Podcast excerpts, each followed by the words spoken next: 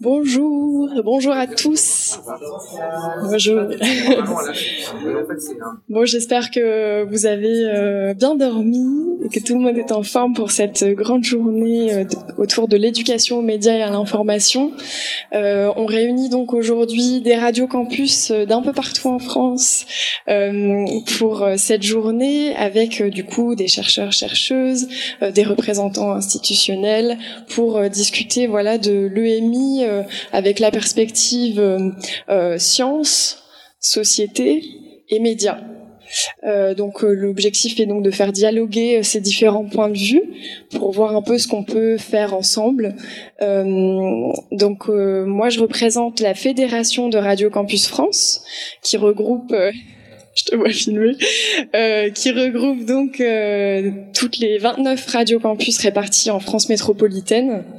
Euh, et on a coordonné donc cet événement avec Radio Campus Lille, qui est représenté là par Bertrand Lefebvre, qui va assurer la technique de cet enregistrement, parce que ça va être donc des tables rondes qui seront captées, disponibles ensuite sur notre site internet Radio Campus, celui de Radio Campus France, et puis disponible évidemment pour toutes les radios campus qui voudront diffuser soit des extraits ou bien euh, euh, l'intégralité si vous le souhaitez en tant que podcast sur vos sites. Euh, donc euh, pour euh, que cette journée soit possible, on a évidemment des financeurs, on les remercie chaleureusement. Le ministère de la Culture, le ministère de l'Éducation nationale, les CNUS et le ministère de l'Enseignement supérieur et de la Recherche. Euh, et donc pour le prêt des salles, on remercie l'Université de Lille, notamment Benoît Blanc, qui est donc au service culture, la direction de la culture je te laisserai peut-être euh, détailler ça, euh, Bertrand. Euh, donc aujourd'hui, donc pour cette première table ronde, on aura Sébastien Jacquelin de de Radio Campus Tours qui pourra faire la médiation entre tous nos intervenants et intervenantes. on aura Barbara Fontard, Pierre-Louis Le Seuil, le seul, le Seuil, le, seul. Merci Pierre-Louis, Guillaume Abgral et Anne Brezin. Donc on les laissera tout à l'heure euh, présenter euh, leur point de vue sur la question et puis Sébastien pourra pourra faire la médiation tout ça. Donc je laisse la parole à mon camarade, cher camarade Bertrand Lefebvre pour la présentation de Radio Campus Lille. C'est une radio campus euh, comme toutes les autres, très très héritière des radios libres. donc on est très content de faire cet événement ici parce que c'est hautement symbolique dans la liberté de l'expression, etc. Voilà, je te laisse la parole. Oui, bah d'abord, euh, bienvenue à tout le monde. On est vraiment ravis de vous accueillir aujourd'hui euh, dans le cadre de ces, deux jours. Donc, euh, très rapidement, je vais parler de Radio Campus Lille, parce que certains d'entre vous la connaissent déjà, peut-être d'autres pas. Tant pis pour ceux qui connaissent, ça va faire une redite. Donc, notre radio, et on en est fier et on insiste dessus, est la première radio libre de France. Euh, non seulement la première radio campus, mais la première radio libre. Euh, on doit même dire que le nom Radio Campus, ça vient de chez nous, et nous l'avons laissé euh, en exploitation libre euh, à Radio Campus France. Euh, donc on est vraiment, j'allais dire, vous êtes vraiment là dans un berceau, pas seulement sur le plan technique, parce qu'il nous a fallu inventer tout ce qui fait nos radios à l'heure actuelle ou presque, mais aussi sur le plan euh, euh, des idées et des concepts, parce qu'on peut dire que la radio libre, l'expression libre en radio à la française, elle a été inventée ici. Hein. Elle a été créée et inventée ici, puis après développée par vous tous et vous toutes, et ça continue, et tant mieux. Donc voilà pour situer quand même là où vous êtes. Autre point, quelques caractéristiques qui nous différencient peut-être un peu de vos de vos structures. Nous sommes une radio d'abord et avant tout euh, associative et bénévole. Euh, il n'y a qu'une seule salariée chez nous. Hein. Donc il y a une centaine, un peu plus de 100 bénévoles à la radio euh, qui font 84 émissions et qui, par semaine et qui, j'allais dire, s'occupent de tout. On gère absolument tous les aspects, euh, depuis le ménage euh, jusqu'à la promotion de la radio. Donc ne soyez pas étonnés certaines réactions de notre part. euh, nous réagissons essentiellement en bénévole par rapport aux problématiques qui nous sont posées, donc avec toutes les difficultés que, que ça représente sur le plan de la disponibilité, etc. Donc on n'a pas forcément, nous, les mêmes euh, fonctionnements que les vôtres. Bon, deuxième chose, puis après j'arrête, si vous voulez voir concrètement Radio Campus, c'est à 100 mètres d'ici. Donc vous sortez, euh, vous longez la maison des étudiants dans laquelle on, prendra le repas et dans laquelle vous avez pris le petit-déj ce matin. Et de l'autre côté du parking, il y a les locaux de Radio Campus. Donc vous pouvez y aller voir, aller en 20 minutes, vous aurez vu parce que c'est pas très, très grand. En même temps, ça vous permettra de voir un peu quelle est l'atmosphère générale euh, de notre radio qui porte tout son héritage dans, dans ces locaux. Bon, voilà, j'arrête là. Et eh ben, et puis, excellent séjour à Lille. À très bientôt. Et puis, bon séjour.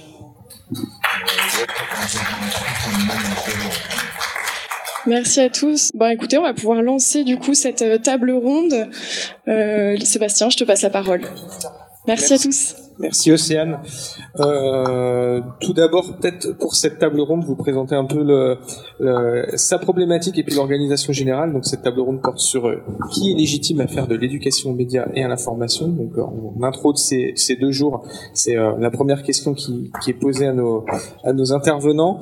Euh, comme on, le menu est assez copieux et qu'il est prévu que nous soyons là jusqu'à 13h, j'ai pris la liberté de, de proposer qu'à midi, on puisse marquer le temps d'une courte pause musicale, mais en lien avec euh, le sujet qui nous intéresse, si euh, certaines personnes veulent euh, se dégourdir un peu les pattes et, respirer un peu l'air frais, lillois. Et, puis on va démarrer tout de suite, je vais d'abord présenter nos intervenants un peu plus dans, le détail. Donc, nous avons avec nous Barbara Fontard. Donc, tu es maîtresse de conférence, chercheuse rattachée au CREAD, c'est le centre de recherche sur l'éducation, les apprentissages et la didactique. Tu es aussi membre du programme de recherche thématique socialisation, culture et inégalité éducative à l'université de Rennes 2. Tes travaux portent sur l'éducation aux médias, les cultures juvéniles et leur représentation et les inégalités socio-éducatives. À ta gauche, il y a donc Pierre-Louis, le seul. Tu es chargé d'antenne à Radio U à Brest. Tu es chargé de projet d'éducation aux médias et d'ateliers radio dans cette même station. Tu portes au sein du réseau Campus France le volet éducation aux médias et à l'information. Et comme bien d'autres personnes salariées ou bénévoles de, des radios campus, tu es impliqué plus généralement dans la création sonore dans, dans, dans ta région. Ensuite, euh, nous avons Anne Brezin. Tu es actuellement missionnée au sein de la Fédération de l'audiovisuel participatif pour sa structuration et son développement. Tu interviens aussi sur les questions de conduite et gestion de projet, de partenariat et de réseau dans le champ de l'éducation aux médias et de l'éducation populaire. Tu as aussi travaillé dans l'éducation spécialisée et tu participes à la web TV Télébouche. C'est tout bon? Tout à fait. Alors, on fera des corrections. Et euh, enfin, nous avons Guillaume Abgral, tu es réalisateur de documentaires et de fiction radiophonique. Tu enseignes le son et la narration à l'Institut des hautes études de communication sociale, c'est une école de journalisme située à Bruxelles. Tu donnes des formations sur l'écriture sonore et les ateliers radio. Avec Thibaut Kokelbergs, vous menez des ateliers radio sur le terrain depuis une dizaine d'années, une pratique accompagnée d'une réflexion qui prend forme via un guide de, de la radio. Et tu es aussi formateur, la première question que j'ai envie de poser à chacun de, vous quatre, c'est quelle est, vous, sur le terrain, votre première expérience d'éducation aux médias et à l'information?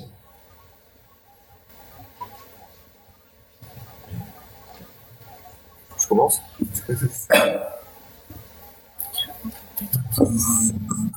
Il fonctionne? Ah, Encore mieux.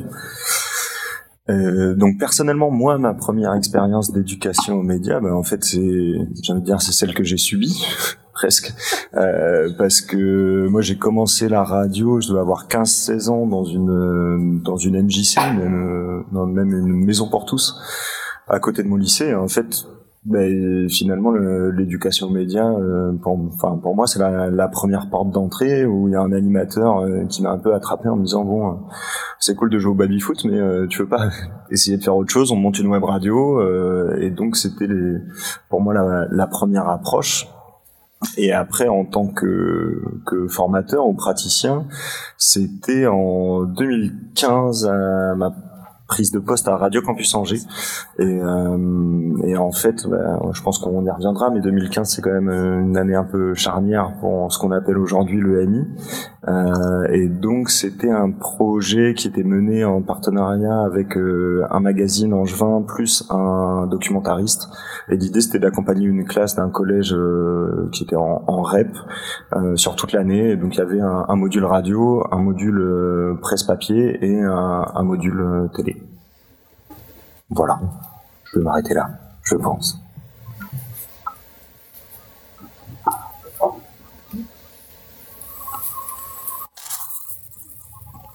Alors euh, moi je dirais que c'est euh, au sein de, de d'une structure qui s'appelle Cométique Diffusion qui a monté le média après Télémouche euh, dans lequel je travaille plus. Mais euh, à l'époque en fait c'était sur un projet euh, à l'échelle d'un réhabilitation d'un territoire mené par euh, par les bailleurs sociaux qui ont fait appel à l'association pour faire tout un travail avec les habitants euh, d'appropriation du territoire et c'est à travers le son justement que moi je suis intervenue, c'était photo et son. Et, euh, et du coup pour euh, au départ donner la parole et en fait créer un objet sonore collectivement. Et euh, je me suis rendu compte, on est plutôt avant 2010, je pense qu'on est vers 2008. Euh, voilà, je me suis rendu compte plus tard que c'était l'éducation aux médias. En tout cas, c'en était une forme qui passait beaucoup par la pratique. Et voilà.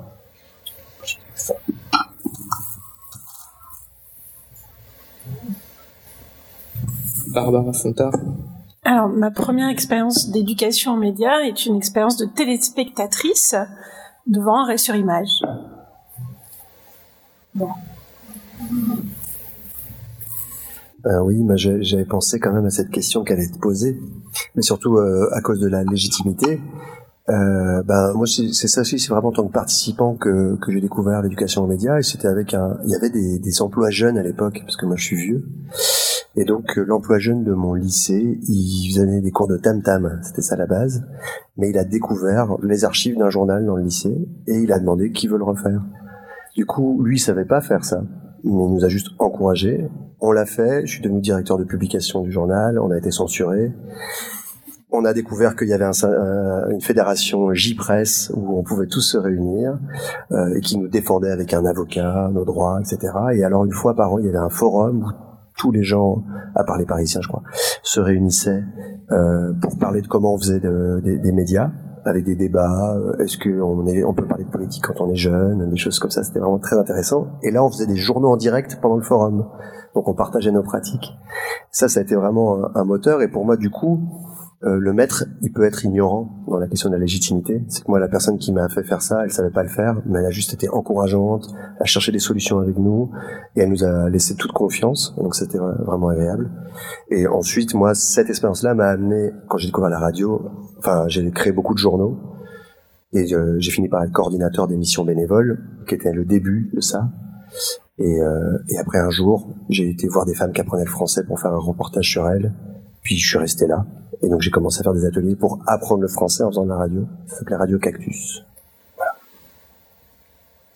Alors pour euh, redonner euh, des éléments de, cadre sur euh, l'EMI et puis euh, Pierre-Louis, tu as, cité l'année 2015. Euh, L'EMI, actuellement, telle qu'elle est définie par l'éducation nationale, on va en parler, je pense que Barbara Fontard aura beaucoup à nous dire là-dessus, en lien avec la légitimité. Donc le l'EMI est inscrite dans la loi de refondation de l'école de 2013 et elle est renforcée après les attentats de 2015. Elle contribue à préparer les élèves à être les citoyens de demain avec pour objectif de donner les clés pour exercer leur esprit critique et maîtriser les codes et usages médiatiques. Dès lors, on le comprend, l'éducation nationale elle, elle s'est parée d'un rôle euh, légitime, peut-être pourrait-on même parler de supra-légitimité, mais elle bénéficie aussi dès lors des crédits déconcentrés en région, et c'est sûrement là que, en tout cas pour, pour partie, nous intervenons.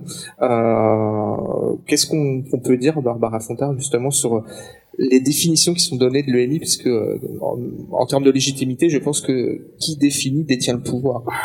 Alors c'est très très bien dit.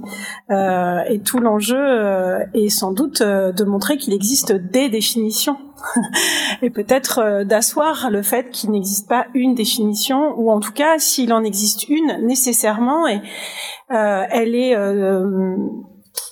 elle est dans un temps dans un moment, euh, dans un dans une histoire, dans une socio-histoire à un moment donné. Et en fait, les définitions de l'éducation aux médias sont plurielles dans l'histoire. Il n'y a pas une définition de l'éducation aux médias. Euh, il y a des, des définitions de l'éducation aux médias. Et effectivement, à partir du moment où on parle d'émis, éducation aux médias et à l'information, on s'inscrit dans euh, le sillon tracé ou euh, imposé par euh, l'éducation nationale. On reprend ce terme et du coup, on, on est peut-être un peu enfermé par cette acception, ce syntagme d'émis alors, euh, on pourrait parler d'éducation aux médias, on pourrait parler euh, d'éducation au numérique, on pourrait parler d'éducation à l'image, on pourrait parler. Enfin, en fait, voilà, euh, il est possible de décliner ou de donner à voir une multitude de manières de d'appeler cette activité autour des médias. Et de même que quand on parle d'éducation aux médias et à l'information, de quoi parle-t-on quand on parle de médias, de quoi parle-t-on quand on parle d'information? Et ce flou-là, euh, eh bien, il n'est pas très grave, euh, mais il pose euh, dans euh, la pratique et dans la manière dont des acteurs et des professionnels ou des bénévoles s'engagent dans des activités autour des médias avec des publics, eh bien, à des problèmes de définition commune et je, je, François, avec lequel je, je, partage, qui est là, euh, une, une recherche euh, avec euh, d'ailleurs Pierre-Louis qui est à côté de moi autour des, des radios associatives. Ce, ce que l'on constate, c'est que justement le, le, le, le, le mot émis, il va, c'est, un voile qui cache plus que quelque chose qui permet de se comprendre en fait. C'est presque pour les pour les praticiens, si on si on ne dit pas de quoi on parle quand on fait de l'émis, en fait, on ne sait pas de quoi on parle et on ne sait pas sur quoi on s'accorde. Ça cache quelque chose.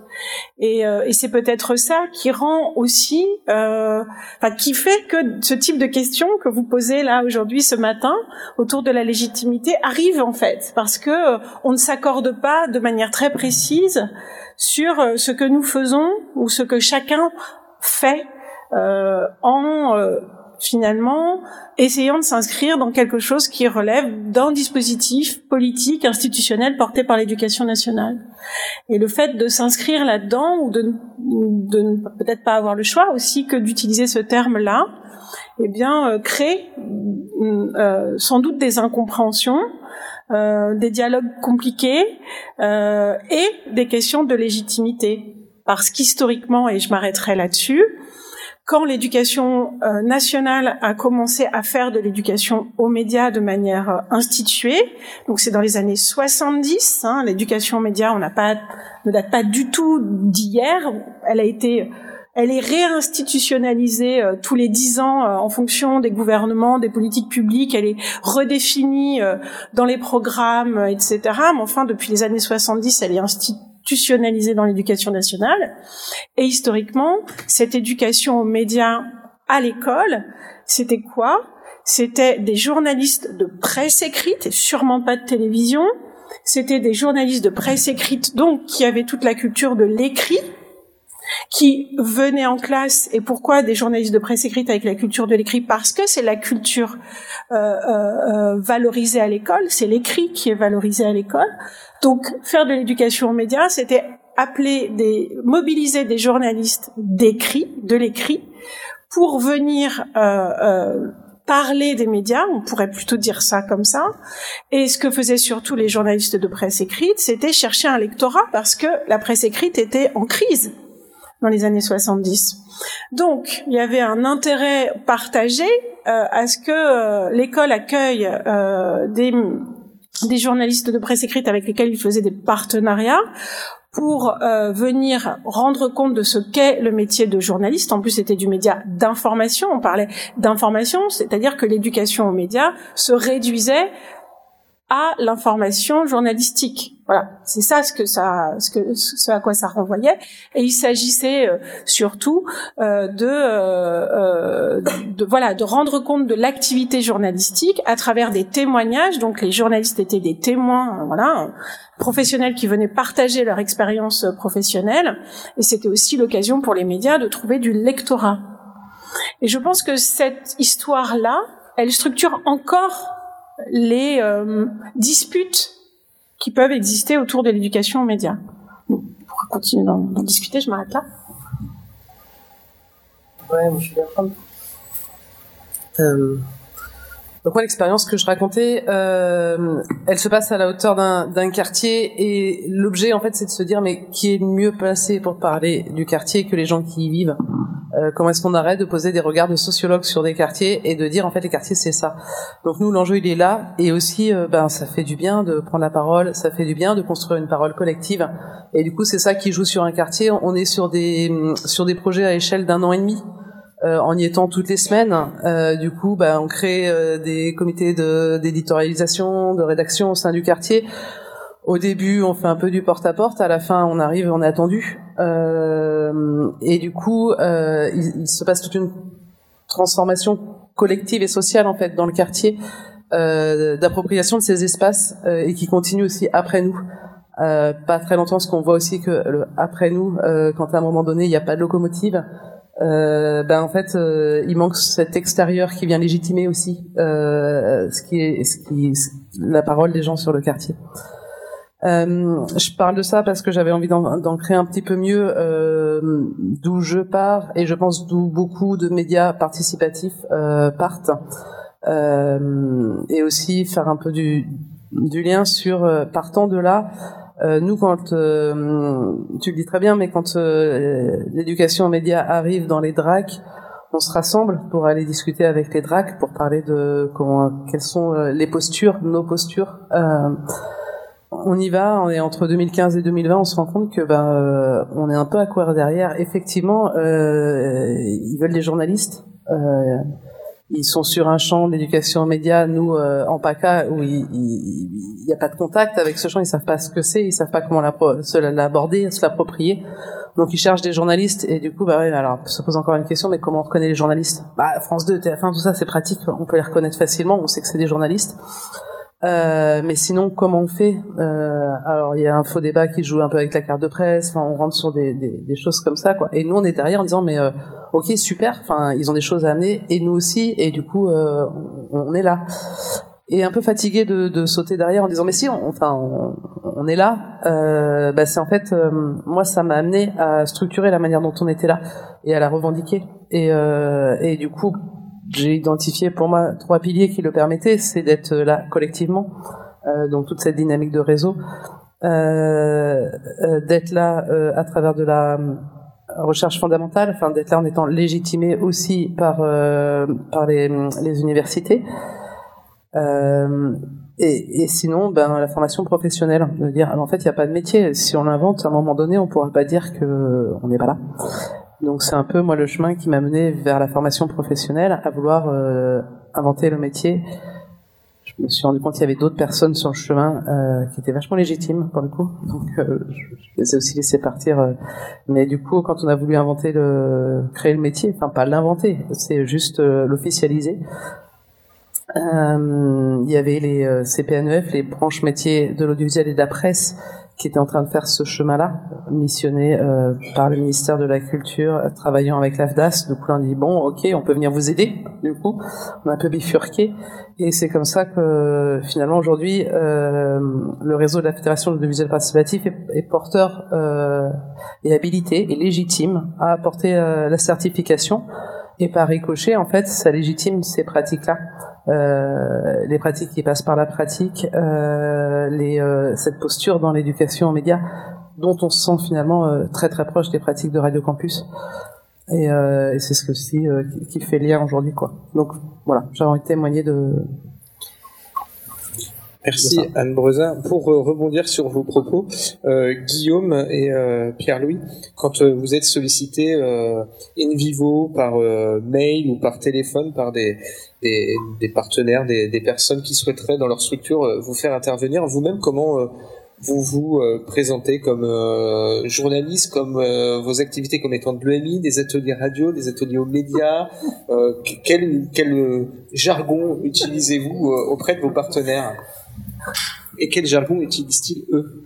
Ouais, bah c'est marrant parce qu'en plus on en a déjà discuté quand même plusieurs fois euh, avec Guillaume. Et, et en plus c'est là-dessus que je voulais revenir sur ce que tu disais Barbara, comment on définit euh, son activité. Puisque en fait, ça fait écho à ce que disait Anne, ce que disait Guillaume, même ce que disait euh, euh Bertrand pour présenter Radio Campus Lille. De l'EMI, nous, chez les Radio Campus, ou dans n'importe quel média associatif, on en fait. En fait, quand on accueille des bénévoles, qu'on se forme, qu'on s'auto-forme, voire euh, des fois qu'on laisse juste de la place pour euh, pour s'exprimer et, et, pour tenter des choses, alors qu'on n'est pas hyper qualifié ou en tout cas on n'a pas toutes les compétences à transmettre. Euh, donc là-dessus on en fait et c'est vrai que maintenant bah, pour moi le terme EMI euh, à part dans les dossiers DRAC euh, j'avoue que je l'utilise quasiment jamais. Euh, pour moi je fais des ateliers radio et je parle plutôt d'objectifs pédagogiques avec les encadrants etc. plutôt que de parler euh, que de parler d'EMI et de dire oui on va faire un truc contre les fake news contre machin. Enfin, moi je me dis plutôt mon objectif, c'est d'aider le groupe à produire un contenu euh, radio et euh, on va s'appuyer sur les objectifs pédagogiques qui sont fixés par les encadrants pour soit bah en fait euh, je sais pas travailler le, français par exemple via l'outil radio. Ça peut être pour plein d'autres choses pour travailler la confiance en soi etc et donc en fait ouais moi je dois avouer que le terme EMI je l'utilise très très peu euh, oui, alors moi, moi j'ai plusieurs casquettes. Parce que je suis aussi euh, prof dans une école euh, qui fait un master d'éducation aux médias, pas à l'information, en Belgique.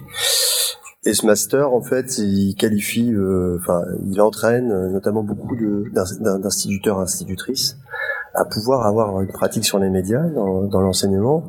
Mais pour l'instant, c'est un, un, enseignement transversal dans, dans l'enseignement euh, belge francophone. Et donc, il n'y a pas d'endroit précis. Euh, mais surtout, ils font le master, ils gagnent pas plus d'argent.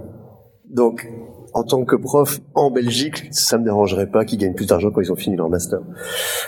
En vrai, sinon, je, je, ma position, elle est, elle est plus. Euh, bien sûr, je viens de l'éducation par les médias, et même ce que j'enseigne dans le master, c'est ça. Donc, moi, je, je compare plus les médias à, à, je sais pas, comme si on faisait du théâtre amateur. Je veux dire, euh, à une pratique euh, créative, d'expression.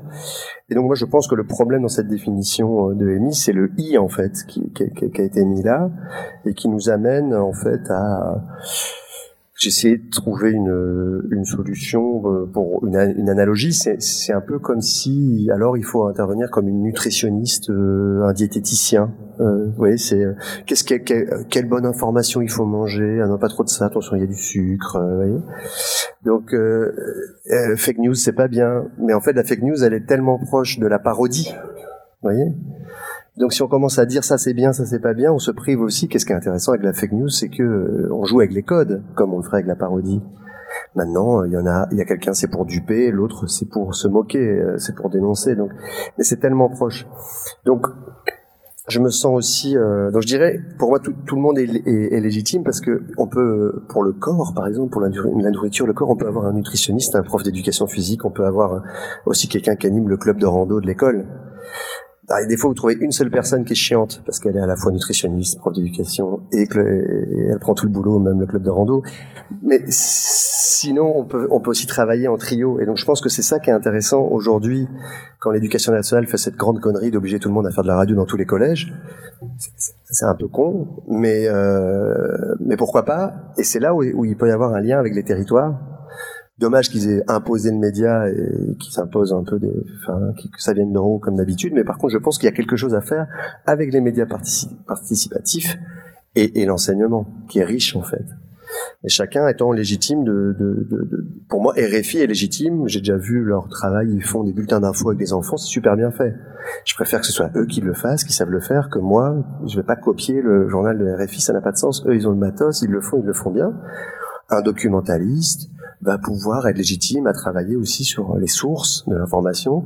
Et puis, euh, il y a quelqu'un, vous tous, tous et toutes qui faites de la radio, vous êtes bien sûr légitime de faire de la radio avec euh, avec euh, dans, dans, dans, les écoles euh, à fond.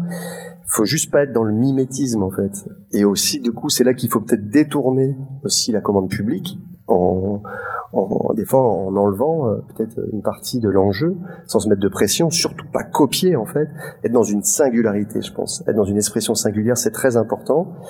Euh, et bon, pour la radio, bah, c'est un média de l'intime, du dévoilement. On peut juste faire parler les euh, les personnes en fait, pas leur mettre la pression de. On va écrire 24 chroniques, on est 24 enfants, ça va être chiant à lire, ça va être impossible, on aura deux minutes par personne. Enfin voilà, c'est un peu dans ça qu'on tombe en fait à cause de la commande. Et on va vérifier les sources, ça va être super sympa. Vous allez voir. Vous avez déjà du mal à écrire, mais on va écrire, mais pour l'oral. Donc euh, voilà. Je pense qu'il y a une seule faire du média dans cette, cette question-là plutôt de l'expression, pour moi, c'est, il faut juste avoir une éthique de la participation, une éthique de l'esthésie, donc ça, c'est-à-dire de, qu'est-ce que ça goûte en fait, que ce qu'on fasse soit agréable à écouter, donc valorisant pour tout le monde, d'avoir un rapport gourmand à ça, que ce soit, ce soit agréable, et ça, on est tous légitimes à, à faire ça mais ça veut dire aussi parfois présenter les choses différemment et tordre la commande. Et donc moi je me reconnais beaucoup dans ce qui a été dit de, réseau, etc. Nous les radios, enfin moi je viens de Radio Panique aussi, j'étais administrateur, qui est une radio qui défend énormément l'open source. Et euh, quand j'ai découvert ça, moi donc j'ai coordonné le guide de l'atelier radio, qui était un ouvrage collectif, et on a donné toutes les recettes le plus possible. Parce que de toute façon il n'y a pas de concurrence hein, il y a de la place pour tout le monde hein, euh, c'est vaste. Mais euh, c'était plutôt une idée de partage de, et en fait grâce à ça ça nous a permis d'arrêter de, de dire de nous définir mais de dire ce qu'on allait faire. Et en fait il y a plus de il y a moins de problèmes quand on rentre dans la pratique. Donc le blabla oui mais si c'est ça. Dit non en fait on va pas faire ça mais on peut très bien faire un atelier fake news hein, s'ils ont envie de, s'ils ont, si c'est vraiment nécessaire pour eux euh, dans leurs objectifs d'avoir quelque chose par rapport à ça. Mais notre manière d'aborder ça, ça va être par la pratique et par une pratique qui va donner de la place à tout le monde, sans mettre euh, les enfants ou les ados face à leurs faiblesses, par exemple. Et donc si on arrive avec des, des idées claires, et eux ils peuvent choisir après dans l'école. Voilà, moi nous on a ces recettes là, qu'est-ce qui vous va? Par contre non, je vais pas faire, euh, je vais pas faire euh, écriture de chronique avec 25 enfants euh, et euh, deux passages de minutes par personne et tout le monde tout le monde pleure quoi. Comme je ferais pas basket avec un ballon quoi et 25 enfants quoi. Je ferais pas non plus. Et donc les analogies ça peut aider hein, pour faire comprendre. voilà. On va rester sur euh, les analogies. Après le prof de rando, le nutritionniste, euh, il y a un terme qui revient, alors pas dans tous les textes, mais euh, que j'ai retrouvé dans, dans, un texte, un des textes cadres, et Barbara Fontard pourra peut-être intervenir, celui d'éducateur. en fait, pour prendre un peu de dégrossir avec la loupe euh, au niveau international de, ce qui s'écrit aussi sur euh, l'éducation aux médias. Euh, en 1982, à Grunewald, donc c'est en ex-RFA, une rencontre sous l'égide de l'UNESCO a réuni des chercheurs et des éducateurs qui ont rédigé ensemble une déclaration pour une prise de conscience et un plan d'action sur l'éducation aux médias. Le texte cite régulièrement le rôle des éducateurs. C'est un, mot comme ça qui revient souvent. Donc Barbara Fontard déjà, est-ce que sur ce texte et sur au niveau international, vous avez aussi des, éléments. Et puis euh, sur ce mot d'éducateur, Anne Brezin, j'ai vu que vous aviez été éducatrice spécialisée. Euh, y a-t-il un lien entre votre activité aujourd'hui et euh, cette activité passée? Et est-ce qu'avoir été temporairement à un moment donné éducatrice vous confère-t-il davantage de légitimité dans vos actions? D'abord Barbara Fontaine. Ouais, alors euh, peut-être euh, que euh, je me trompe, mais j'ai une collègue devant moi en face là qui pourra crier si je dis une bêtise, parce que j'ai pas une connaissance première, de, j'ai pas lu le, le, texte de Grunwald. Je, je, sais que tout ce qui a été produit par l'UNESCO en termes de manuels et de guides euh, en faveur de l'éducation aux médias visait les enseignants. Donc, euh, est-ce que c'est une traduction du terme éducateur euh, qui signifie les enseignants euh, dans le champ scolaire? C'est une question et je me pose la question de savoir si ma collègue en face le sait ou pas. Mais peut-être c'est pas. Si tu sais ou pas bah, est-ce qu'éducateur renvoyait est-ce que dans ces textes-là des années 80, il s'agissait pas des enseignants et non pas de le hors école quoi. Pour moi, il n'était pas tellement question du hors école.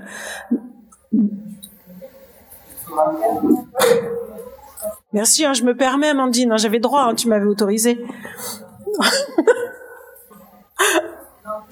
Euh, allô?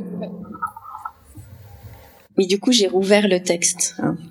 Euh, donc, je suis Amandine Carvela, je suis maîtresse de conférence en sciences de l'information et de la communication. Euh, dans, le texte de la conférence de Grunewald, il y a les éducateurs au sens large et les signataires sont des édu enfin, il y a des éducateurs vraiment au sens très large. Et à un moment, et écrit euh, L'école et la famille partagent la responsabilité de préparer les jeunes à vivre dans un monde dominé par les images, les mots et les sons. Enfants et adultes doivent être capables de déchiffrer la totalité de ces trois systèmes symboliques, euh, ce qui entraîne un réajustement des priorités éducatives. Donc, on a déjà une première euh, une première ouverture et la suite.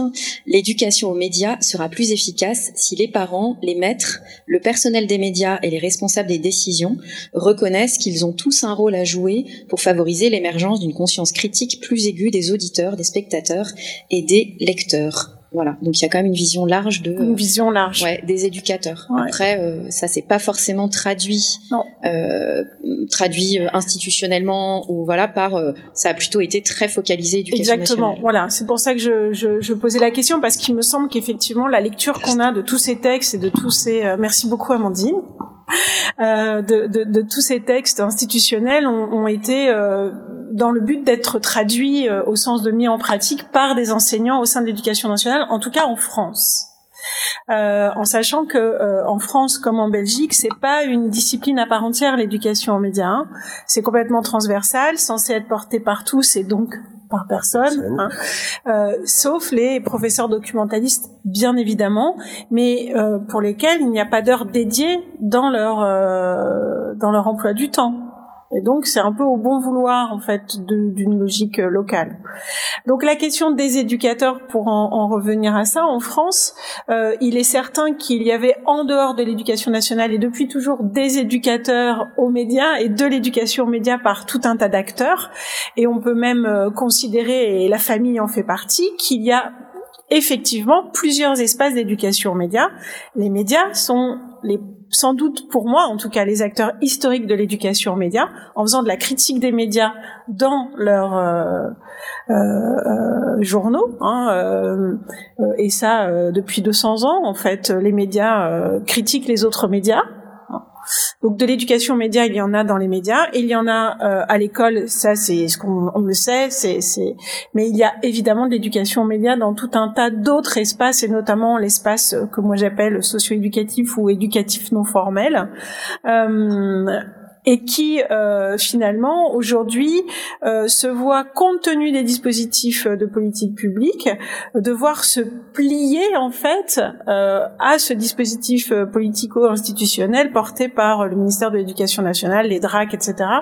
ou sous, sous ce terme d'émis mais en réalité, effectivement, de l'éducation aux médias euh, dans le secteur associatif euh, n'a pas, enfin, existe depuis euh, depuis très longtemps dans les ciné-clubs et, et dans toutes les formes que vous incarnez en tant que que professionnel, quoi. Enfin voilà, je, je réponds pas clairement à la question, mais mais effectivement, c'est un espace parmi d'autres. Euh, donc, il y a des espaces d'éducation aux médias dans les médias, dans l'école, dans le secteur socio-éducatif, dans la famille, évidemment, quoi. Les parents font de l'éducation média.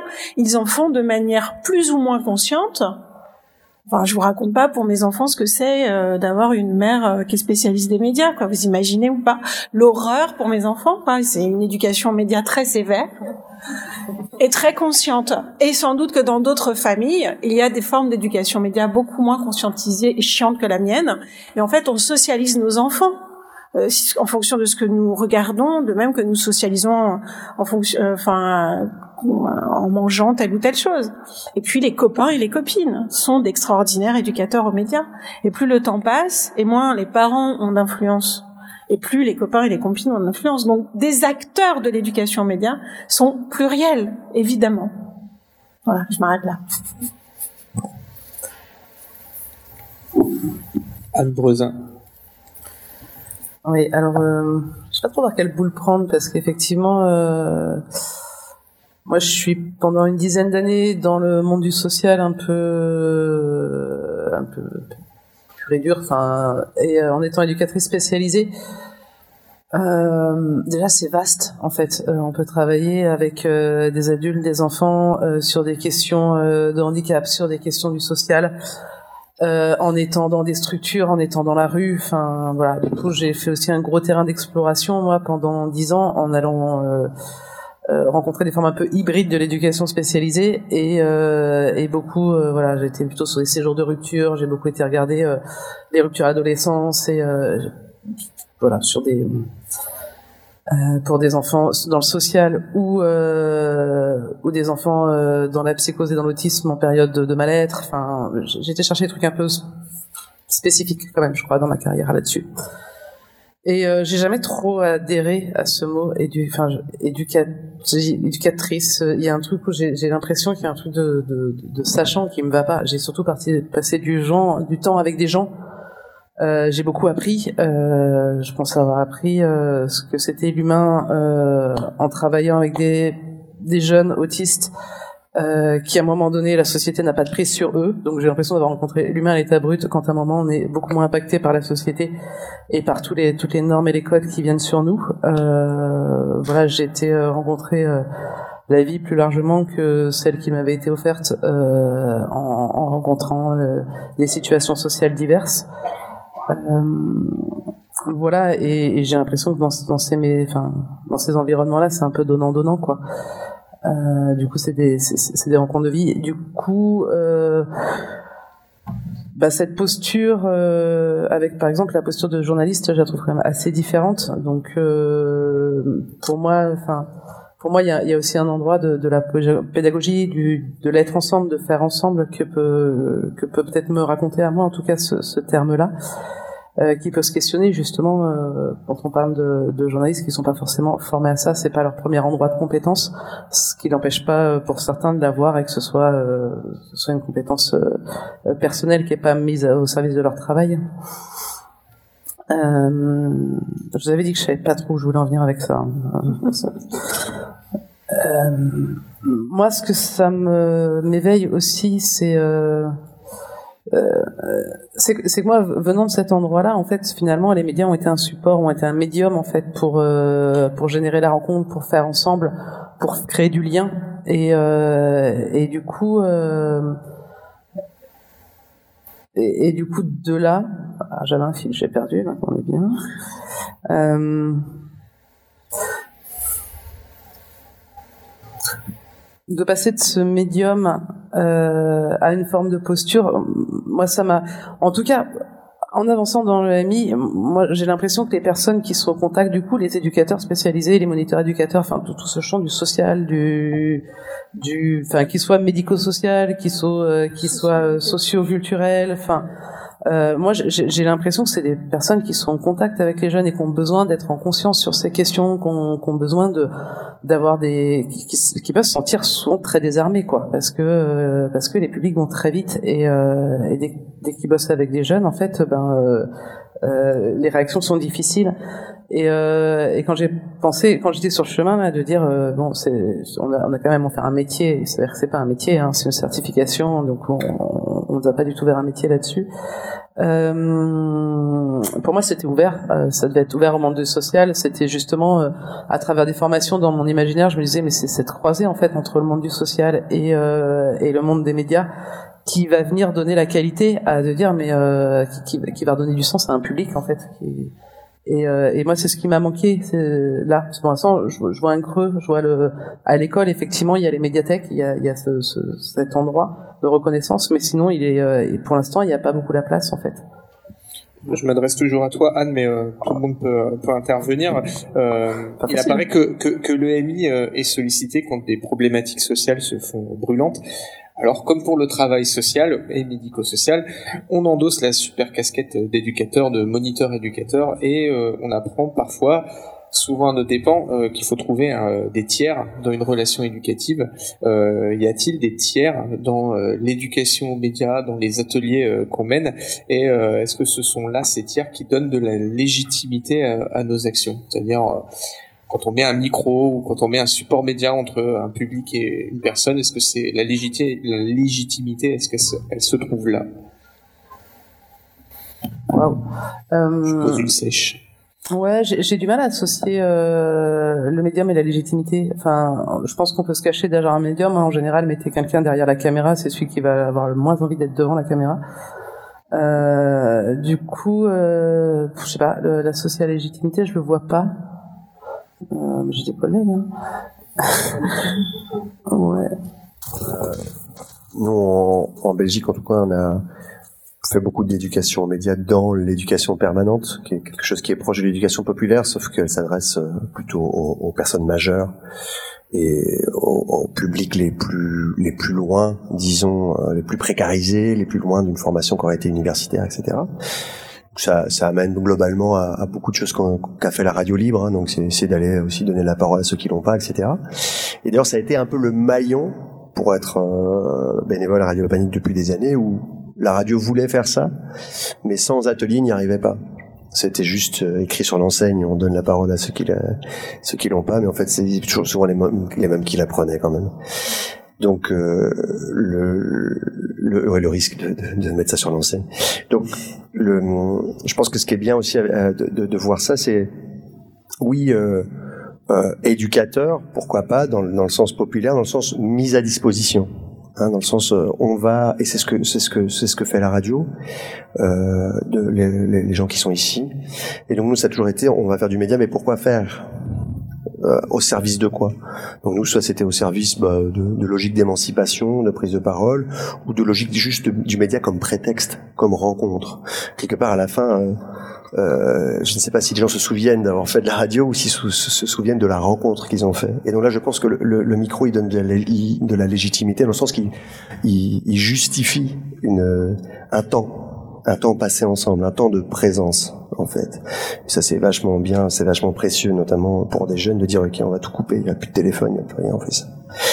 Mais peut-être pour remettre en valeur le travail d'éducation depuis aux médias depuis les, les, au niveau international, hein, il y a aussi un acteur. Alors je ne sais pas s'il est bien vu par Radio Campus, mais ça s'appelle la Marque. Je ne sais pas si vous voyez, c'est l'association mondiale des radios communautaires qui a un impact peut-être plus fort sur euh, hors Europe mais euh, qui a été vraiment euh, un, alors, un, fer de lance euh, de, de, aussi d'une éducation aux médias qui, qui signifie appropriation des outils et très fort la radio, très fort en Amérique latine, très fort en Afrique, donner accès à des communautés, donner accès aux femmes euh, euh, aussi à ces médias-là.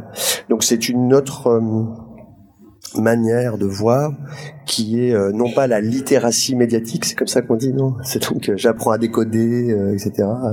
Je suis trop teubé, j'arrive pas à lire l'image. Et, et en fait, je vais faire, je vais faire des images, je vais, je vais, je vais parler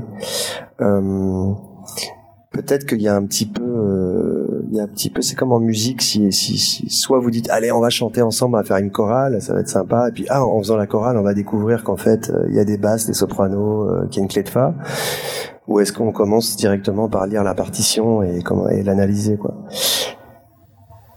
Ça peut être un choix d'éducation nationale de se dire qu'on va faire des trucs chiants c'est ce qui c'est ce qui se fait depuis longtemps. Donc euh, je pense qu'ici euh, éducateur, voilà, peut-être animateur, c'est sympa aussi. Enfin mettre en mouvement en fait. Je pense, je pense que c'est ce qui parle le plus aux gens qui sont dans, dans, la salle ici, c'est de dire on, fait je pense que ce qui est aussi dangereux avec éducateur, et vous disiez pour les moments euh, éducateurs, euh, genre euh, moments difficiles, etc. Bah nous, on a été sollicités euh, maintes fois hein, pour faire de la radio dans les maisons de quartier, etc. Mais des fois, pour eux, c'est une activité euh, comme une fois si on fait mal du théâtre, une fois on fait mal du sport, une fois on fait mal de la radio. C'est pas et nous, on a même donné des formations pour essayer de le faire moins mal. Mais le, ce qui est intéressant quand même, c'est d'avoir aussi une passion. Hein, donc, euh, pas forcément de, de, très très bien le faire, mais de savoir faire une petite chose. Je dirais que si vous savez pas faire de la radio et que vous voulez faire un atelier pratique d'éducation aux médias, et pas forcément à l'information, c'est que vous pouvez écrire des lettres en fait. Hein. Vous pouvez déclencher une correspondance aujourd'hui avec des enfants qui écrivent à quelqu'un en vrai, euh, en essayant d'avoir un contenu et, et, de tisser quelque chose qui se développe. Euh, voilà, tous les tous les personnes qui ont écrit, écrit, des livres, ils ont écrit des lettres avant. Donc aujourd'hui, quand moi je, suis dans une école de communication, je pars des pratiques personnelles médiatiques. Est-ce que tu envoies des vocaux euh, Est-ce que c'est du texte euh, C'est en relation téléphonique Et donc, euh, avec ta communauté, tu parles comment? Et si tu veux parler au, grand public, tu ferais quoi? Est-ce qu'il existe ce grand public? Et donc, je pense que euh, on peut soutenir. C'est pour ça que je parle. Je dirais que animateur, ce serait peut-être mieux qu'éducateur avec une baguette. Quoi. Je, suis assez d'accord. Enfin, quand quand on parle, euh, quand on essaie de définir est-ce qu'on est éducateur en médias, déjà moi je me perçois pas comme éducateur. Enfin, à la base j'étais formé comme journaliste et puis animateur radio, euh, etc. Et c'est vrai qu'en fait moi je me retrouve dans tout ce qui a été dit, que notre but finalement c'est plutôt créer du lien, créer de la rencontre. Moi je suis juste un support parce que je travaille dans une radio, parce qu'on a du matos, que je sais m'en servir, et que je peux expliquer comment on s'en sert. Évidemment qu'il y a des petites techniques, des, petits trucs qu'on peut glisser euh, par-ci par-là. Mais, euh, mais moi, je me retrouve tout à fait dans, dans ce que tu viens de dire, Guillaume. Je pense qu'il y a des gens avec qui j'ai fait des ateliers radio qui se rappellent absolument pas de la production radio qu'ils ont faite, et d'ailleurs qui s'en foutent. Parce que ce qui était important, c'était le, le, le, moment de lien qui a été créé, la rencontre, l'échange, éventuellement la, la, connexion entre des personnes qui continuent à se voir après, qui discutent, qui vont provoquer plein d'autres échanges, mais finalement qui parlent pas de médias et, et c'est pas grave quoi. Et c'était pas l'intérêt et c'était pas le but du projet non plus. Enfin voilà, moi je le vois vraiment. Euh, je suis un support en fait. Euh, quand euh, on tape euh, éducation aux médias sur un moteur de recherche mondialement connu, on tombe assez rapidement, disons dans les 30 à 50 premiers résultats, donc sur des pages web évidemment institutionnelles, mais aussi d'entreprises, de médias et de structures aussi variées que, alors je cite un pêle-mêle, France Télévisions, Radio France, le groupe SOS, l'UNESCO, la Ligue de l'enseignement, puis une litanie de sites payants de pédagogie euh, alternative, euh, des sortes de Duolingo mais payants et euh, plus révolutionnaires encore. Tous ne parlent pas au même public. Est-ce que la légitimité ne vient pas aussi des attentes du public et du public qu'on a en face, c'est-à-dire qui s'adresse à qui? Et on peut être légitime pour un public et pas pour un autre? Et puis sinon, peut-être des commentaires aussi sur euh, les, structures qu'on peut retrouver aussi variées, donc euh, groupe SOS, la Ligue de l'enseignement ou, des sites payants. Alors vraiment déjà bravo d'avoir lu 50 euh, résultats de Google, crois que ça n'est jamais arrivé. Ça va être passionnant. Euh, désolé, hein, c'était quand même une perche. Je pense que il faut reconstruire cette question de la légitimité par rapport à ce qu'on fait. En fait, donc c'est se mettre en adéquation. C'est pas se mettre dans la difficulté de, de faire quelque chose euh, qu'on ne va pas maîtriser. On entend ensuite tout de suite qui est illégitime, quoi. Qui est légitime. Et ça, je trouve assez euh, assez euh, assez dur comme question. Mais comme j'essayais de le, le, le, dire, on peut être légitime dans la pratique, on peut être légitime dans l'enseignement, on peut être légitime dans la réponse à des questions spécifiques. Et euh, et voilà, c'est là où à chacun de trouver euh, sa place dans un paysage qui est plus vaste que la restriction qu'on peut faire de la définition de l'éducation nationale. Et mais même cette définition de l'éducation nationale, elle permet de faire ça si on tord un tout petit peu. Donc moi j'ai fait euh, trois semaines en collège euh, où j'étais censé travailler aussi sur l'information, etc. Et j'ai fait deux fois 20 minutes sur c'est quoi l'amitié, c'est quoi, à l'âge de l'adolescence. Et tout le monde était content, ça s'est très bien passé. Et on n'est pas venu nous enlever l'argent après, euh, voilà. Et tout le monde était d'accord. Euh, mais aussi même sur l'éducation à l'information, bah, j'avais dit que on allait aussi euh, s'intéresser à l'open source, au partage de l'information, qu'une classe après l'autre allait laisser des traces de ce qu'ils avaient appris. C'était aussi une autre manière euh, de, de, prendre ça euh, en compte. Donc j'encourage à la créativité par rapport aux contraintes qui sont qui sont proposées par l'éducation nationale. Ça reste une opportunité en fait d'entrer, c'est de mettre le pied dans la porte. C'est une fois qu'on a mis le pied dans la porte, faut mettre le pied dans le nez et, euh, et décider à leur place de ce qu'on va faire. Euh, la, question, euh, la question des acteurs, euh, ça prolonge un peu tous ces acteurs, toutes ces institutions publiques, privées, grands médias qui interviennent en, matière d'éducation média, en tout cas qui investissent ou qui mobilisent le syntagme à minima, qui, le donne à voir. Ben, on voit bien là ce qui se joue en termes de marché, en fait. C'est-à-dire que l'éducation média est un marché.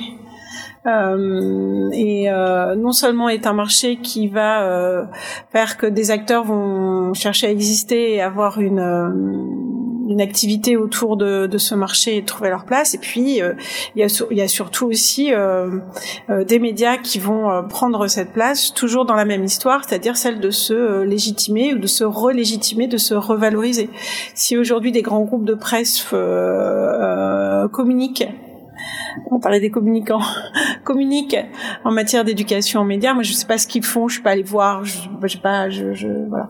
Mais communiquent en tout cas sur euh, sur euh, sur euh, leur activité en matière d'éducation aux médias. Et il y a des gros projets européens portés par des grands groupes de presse autour des questions d'éducation aux médias. Euh, c'est parce que euh, le monde de, des médias se sent en danger, euh, en danger dans dans un moment politique euh, de montée des extrémismes, euh, etc.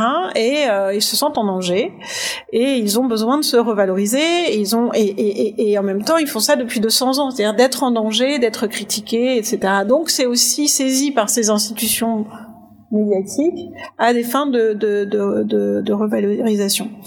Euh, donc c'est pour ça qu'on voit euh, voilà des grands groupes euh, investir, enfin des grands groupes de presse pour les autres privés, je sais pas, mais ce que j'avais envie de dire et ceux qu'on oublie aussi et qui interviennent autour de l'éducation aux médias et moi c'est quelque chose qui m'a toujours interrogé, c'est la police, les gendarmes qui viennent encore dans les écoles faire de l'éducation aux médias. C'est une réalité, hein. C'est par rapport à leur propre magazine Ah, alors, bah, je, je connaissais pas. Je me permets de rebondir. Parce que vous travaillez pour la police en plus. Non, en introduisant un élément de de, de, de, de, vie personnelle, la semaine dernière, mon fils qui est scolarisé en CM2 voilà. a eu une journée, enfin une matinée en classe avec euh, la, la gendarmerie euh, pour parler des réseaux sociaux. Exactement. Ah ouais, mais c'est simple. Donc donc euh, donc euh, et ça fait longtemps, ça fait très longtemps que euh, la gendarmerie, la police intervient au sein des écoles, plutôt primaires, hein, euh, moins au collège, bien que je pense que ça existe aussi, euh, notamment parce que euh, l'institution euh, qui est le CLEMI, vous connaissez sans doute, euh, de l'éducation nationale, qui est là pour valoriser et donner des outils d'éducation pour l'éducation média à ses, à ses agents, aux enseignants, eh bien, pas n'est pas connu. Le CLEMI et les enseignants du, du primaire ne connaissent pas, donc bah, il faut éduquer aux médias, ils connaissent pas les radios, ils connaissent pas, et bah, la gendarmerie le fait depuis des années, et donc la gendarmerie revient avec une approche, on parlait d'éducation, bah, euh, qui euh, qui interroge. Alors il faudrait pouvoir aller observer ce qui se passe dans ces moments-là, mais qui est sans doute une approche, parce qu'il existe des approches plurielles de l'éducation aux médias, qui est sans doute une approche protectrice et non pas émancipatoire ou euh, d'appropriation. Ça peut avoir son intérêt compte tenu du harcèlement en ligne, etc. Bien sûr, mais ici aussi dans, ces grands groupes, ben voilà, je pense que vraiment un des enjeux de vos rencontres en général aussi, c'est de dire, ben voilà, il faut il faut euh, pas être ju juste défensif, il faut gagner du terrain aussi. Et donc ça veut dire valoriser en fait votre légitimité, structurer vos savoirs et savoir-faire pour que en fait quand on tape même sur Google, ça arrive en premier. Enfin, je veux dire, il y a moyen. Et je crois pas que les écoles, elles, elles connaissent pas forcément. Euh, si dans leur territoire il y a une radio, en général, elle a bonne presse quand c'est une radio associative. Je crois qu'il y a vraiment des liens qui sont qui sont positifs aussi sur des territoires plus ruraux, etc. Nous, quand on donne des formations, on voit beaucoup de, de gens vraiment qui vont dans les écoles où il y a de la demande, euh, où la police peut-être n'est pas là sur ces territoires-là. Non, mais c'est ça, c'est bien évidemment. Dans ces cas-là, la police n'est pas là. Ça s'inscrit, ça s'inscrit. Mais, mais, je crois qu'il y a vraiment, et, et là, c'est tout le monde ici. Euh, euh, a, a, intérêt, je pense, à faire ça. Euh, je crois qu'il y aura des débats sur est-ce qu'il y a de la concurrence ou pas. Il n'y a pas de concurrence. Il faut, il faut partager, valoriser euh, pour nous, en fait, on l'a vu quand on a fait le guide de l'atelier radio, ça nous a, ça, ça, a été vraiment très fort sur ce qui s'est passé après, les demandes qu'on a reçues, parce qu'on avait structuré les interventions et ça nous a fait connaître. Ils ont pu regarder, voilà, c'est ça qui va se passer, c'est ça l'intervention. Et donc, je pense qu'il y, y, a quelque chose à, à, gagner ici, je dis pour les pour les radios campus. Hein. C'est, il y a, il y a beaucoup de gens qui interviennent aidez-vous les uns les autres. Euh, je sais que c'est déjà en marche. Structurez vraiment vos interventions, euh, trouvez des, des, des, moyens que ce soit euh, agréable et, euh, et, et, impactant ce que vous faites, et, euh, et on va pouvoir un petit peu concurrencer la police. Il y a un, article qui est paru en février 2021 dans Télérama qui explique que l'EMI renforcera la légitimité des documentalistes. Est-ce que du côté des médias, l'EMI ne serait pas ce qui renforcerait actuellement leur légitimité en tant que média, justement? C'est-à-dire qu'un média qui ne ferait pas d'EMI ne serait plus un vrai média, ou du moins ne serait pas légitime bah, alors, du coup, euh, en fait, euh, moi je pars un peu du postulat qu'un média associatif, à partir du moment, euh, enfin, dans la participation, dans l'inclusion des publics, euh, est en, enfin, fait de, de l'éducation aux médias intrinsèquement, quoi. Donc, euh, moi j'ai envie de revenir un petit peu sur sur cette appropriation de la, enfin, sur la légitimité. En fait, je pense que c'est important de se l'approprier et euh, on se l'approprie quand on est un peu au clair sur euh, sur nos postures, sur quand on fait un peu une analyse de nos pratiques, quand on regarde les bah, euh, ce qui s'est joué, comment ça s'est joué, quand on décortique un peu tout ça, euh, bah, en fait, on, si on met du sens sur ce qu'on fait, euh, de fait, on gagne en légitimité. Et, et ça peut être un. C'est quoi la différence entre un atelier d'éducation aux médias et un atelier euh, d'animation de radio? Et eh ben en fait, euh, c'est intéressant de se poser la question aussi quand on fait en quoi en fait, en quoi on a fait de l'éducation aux médias à travers notre atelier radio. Euh, qu'est-ce que euh, euh, sur quoi est-ce qu'on a mis en mouvement euh, euh, les publics les je dis public pour éviter de dire jeunes parce que j'ai vraiment envie que ce soit beaucoup plus ouvert que ça.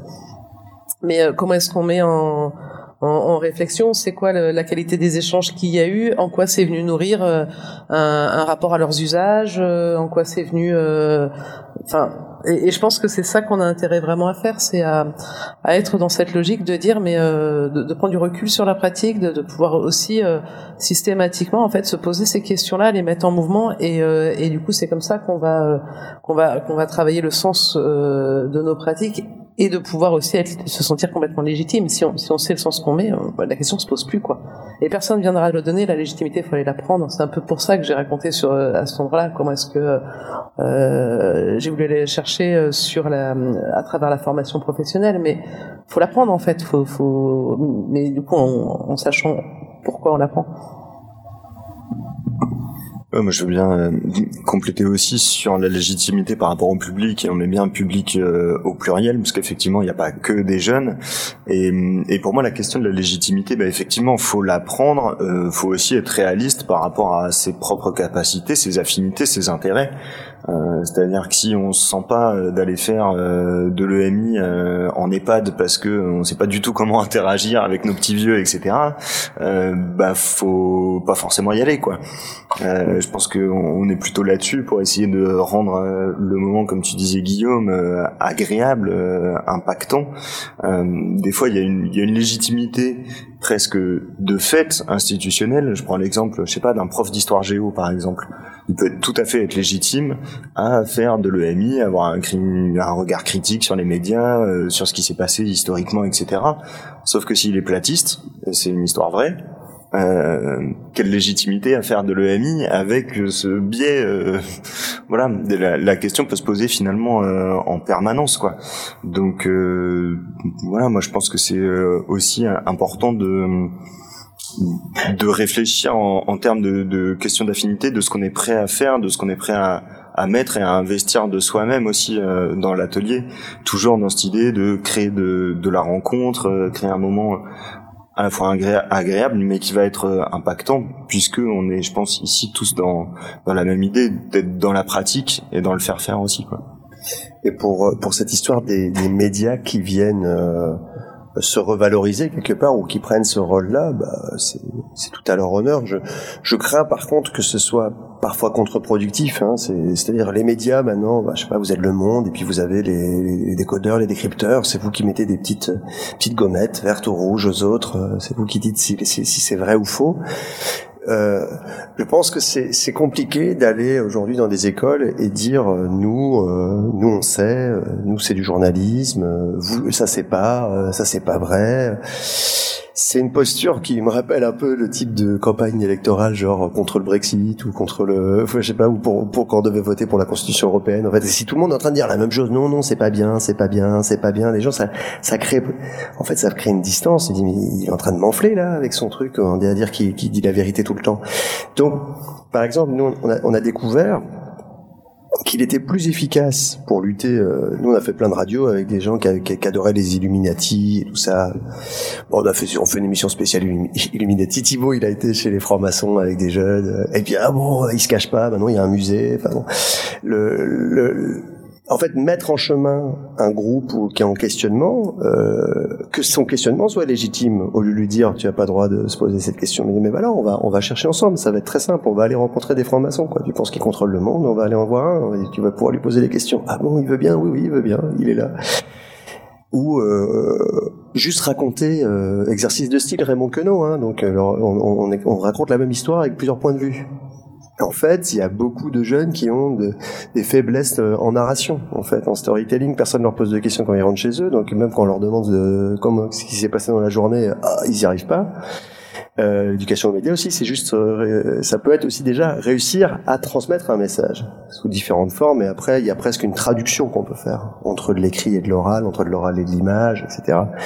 Mais déjà, euh, faire prendre conscience à, à, qu'on peut raconter de plusieurs points de vue, que la même histoire peut être racontée différemment, qu'il n'y a pas un seul livre, euh, Bible monothéiste, euh, qui dit qui, qui, qui, euh, qui, que plus, plus on sait, plus on doute.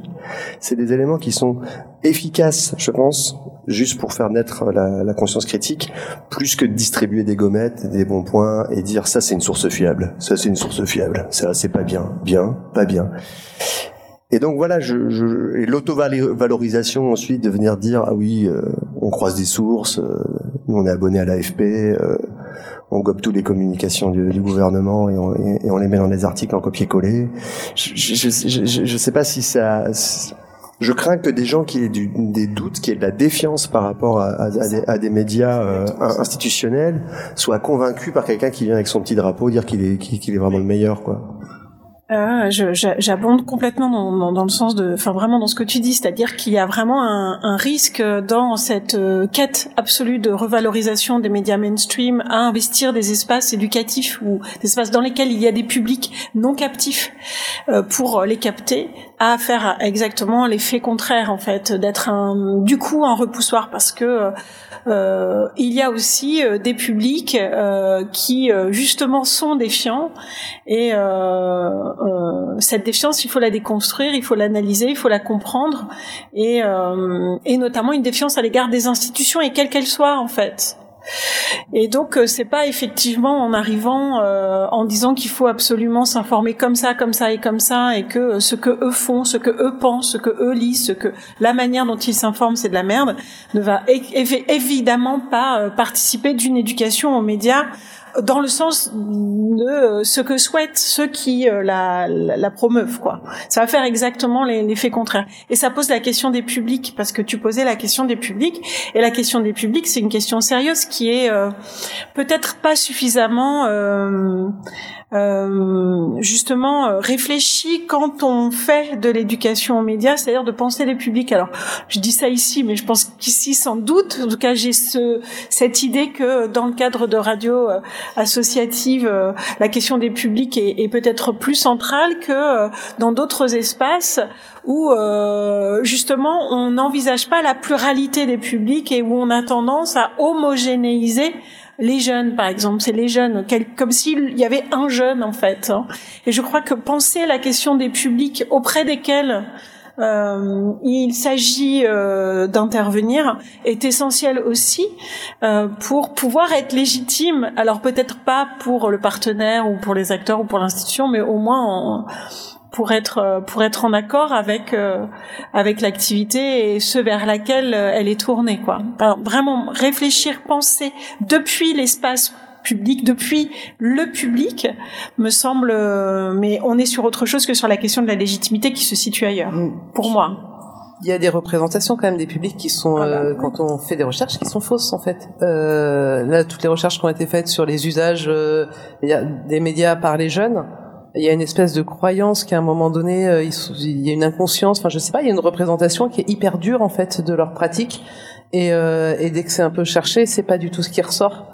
Euh, et, et, du coup, ben, euh, ils ont leur propre expertise et du coup, je pense qu'il y a vraiment ce besoin d'échange en fait pour. Euh, en fait, je, je pense qu'ils sont, ils sont légitimes eux à transmettre beaucoup de choses et à pouvoir pointer les endroits où ils ont envie de réfléchir parce qu'ils ont euh, ils, partent pas de rien loin loin loin quoi. Euh, c'est souvent euh, aussi l'intervenant qui a, qui, a, beaucoup à, à, comprendre de là où ils sont quoi. Et là je, pense qu'il faut rappeler aussi des fois il y a une sorte de on est en, on est à côté de la plaque, même sur soi-même ou peu importe. Enfin, je veux dire, en France, Le Monde, c'est 300 000 lecteurs quotidiens. Figaro, c'est 300 000. Euh, enfin, je veux dire, même si, si, si, ce serait des médias qui seraient considérés comme euh, le phare dans la nuit, euh, je veux dire, personne le lit, quoi. Et donc, il y a plein de gens, il y a plein de gens, enfin, je sais pas, même Canard enchaîné, s'ils font un million sur 60 millions de Français, voilà. Et c'est normal. Et les gens, en fait, ils discutent. On est nos, on est nos propres relais d'information. On est forcément. Et, après, oui, ils sont pas. Les jeunes sont pas plus que les autres, et, et, et surtout pas plus que les autres. Euh, euh, ignorant ou, euh, ou crédule. Et, et, je veux dire, et en plus, on met tout l'accent sur les jeunes, et, etc. Comme ça. Moi, des conneries, j'en entends tous les jours à tout âge. Quoi. Je veux dire, il n'y a, pas euh, des gens qui gobent n'importe quoi. Il n'y a, y a, y a, pas de problème, qui se posent pas de questions. En plus, on a des biais cognitifs qui sont connus. Hein, C'est-à-dire que euh, dans un argumentaire, un débat, il y a un seul truc qui va dans la faveur de ce qu'on pense, et puis on n'écoute plus le reste. Et ça, c'est pas, c'est pas, pas que les jeunes, voire même les jeunes, je pense qu'ils sont moins moins comme ça. Et je pense qu'il y a une posture qui est intéressante et qui permet aussi, euh, bon, moi, on l'a vu en formation avec Thibaut, des fois, des gens se retrouvent dans des projets d'éducation aux médias, mais waouh, hyper complexes, quoi faire un truc euh, sur la science en même temps, euh, sur euh, plein de semaines, sur un, truc hyper ambitieux. Quoi. Et d'un coup, ils se disent, oh, avec le musée de je sais pas quoi, et donc il faut devenir spécialiste de tout. Et pour ça, je parle du maître ignorant. On peut revenir un pas en arrière et avoir une posture qui est celle de complice, en fait. Je me mets dans la complicité, j'accepte les questionnements, on va les poser ensemble. J'ai souvent aimé faire, ah, il faut qu'on contacte quelqu'un. Qui on va contacter? On fait l'appel téléphonique ensemble, on apprend à écrire un mail pour le faire et on redescend d'un cran. On redescend d'un cran. On voudrait même, on nous dit ah il faut faire euh, comme une émission d'information, bah on en écoute une, elle est chiante. On en écoute une autre, elle est un peu mieux. Comment elle est construite? Et on commence à analyser comment elle est construite et si c'est pour, il faut pas mettre la pression sur soi. En fait, il faut juste réussir à trouver un chemin, et sur ce chemin-là, on va marcher avec le groupe et on va être là pour qu'il y en ait pas un qui reste au fond, qui, qui décroche, etc., ou qu'il y en ait pas un qui part tout seul devant. On essaye de... C'est plus une, une course d'orientation, mais c'est pas nous qui avons mis les balises. On va chercher les balises ensemble, on va les trouver, on va arriver euh, à bon port, et, et, c'est tout. Et je pense que cette posture-là, de... Et voire même des fois de la de, alors que c'est pas vrai. Moi, des fois, je fais semblant d'ignorer, oui, parce que c'est quand même, ça fait plus parler les gens que si on explique tout soi-même. Donc on, on y va et, euh, et ils trouvent les solutions. Oh non, on devrait faire comme ça. Oui, bah parfait. C'était le plan, mais c'est encore mieux si, ça vient des gens. Donc cette posture-là, elle permet quand même un peu de se détendre. Et, on a plus de... Euh, quand on a cette posture-là aussi, euh, on, peut avoir plus d'impact sur la question des sources, je trouve. De dire, bah oui, non, mais en fait, faut pas, faut pas tout, faut pas brûler tous les journaux en même temps. Des fois, il y a, des trucs qui sont vrais dedans.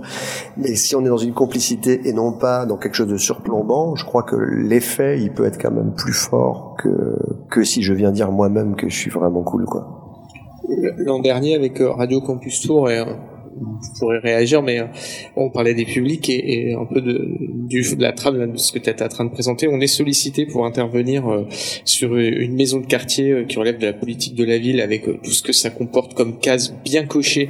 On nous fait bien comprendre que voilà, on va vraiment être en face de, de jeunes, parce que c'était des adolescents à qui il faudrait venir de manière très verticale apprendre la bonne information et qu'ils se plantent complètement, qu'ils se mettent bien le doigt dans l'œil sur la façon dont ils s'informent en fait, en, y allant et en faisant l'atelier, on se rend compte que, en tout cas pour ma part, en, tout cas que moi-même, à leur âge, j'en savais en fait beaucoup moins sur les médias que eux ne le savent déjà, puisque visiblement dans leurs établissements scolaires, euh, ils ont fait des choses et que donc ils sont pas si ignorants que ça. Mais comme c'est des mercredis après-midi et que les parents viennent les récupérer à la fin de l'atelier radio. J'ai en fait, euh, les parents arrivent souvent en avance. Et donc en fait j'ai euh, en fin d'atelier radio j'ai plus de parents autour du studio que que d'enfants. Et, euh, et, que c'est les parents et que par contre chez les parents euh, il y a des choses qui qui m'interpellent davantage. Et en fait quand je reviens euh, vers le la, la, la structure qui nous a sollicité pour faire l'atelier radio en disant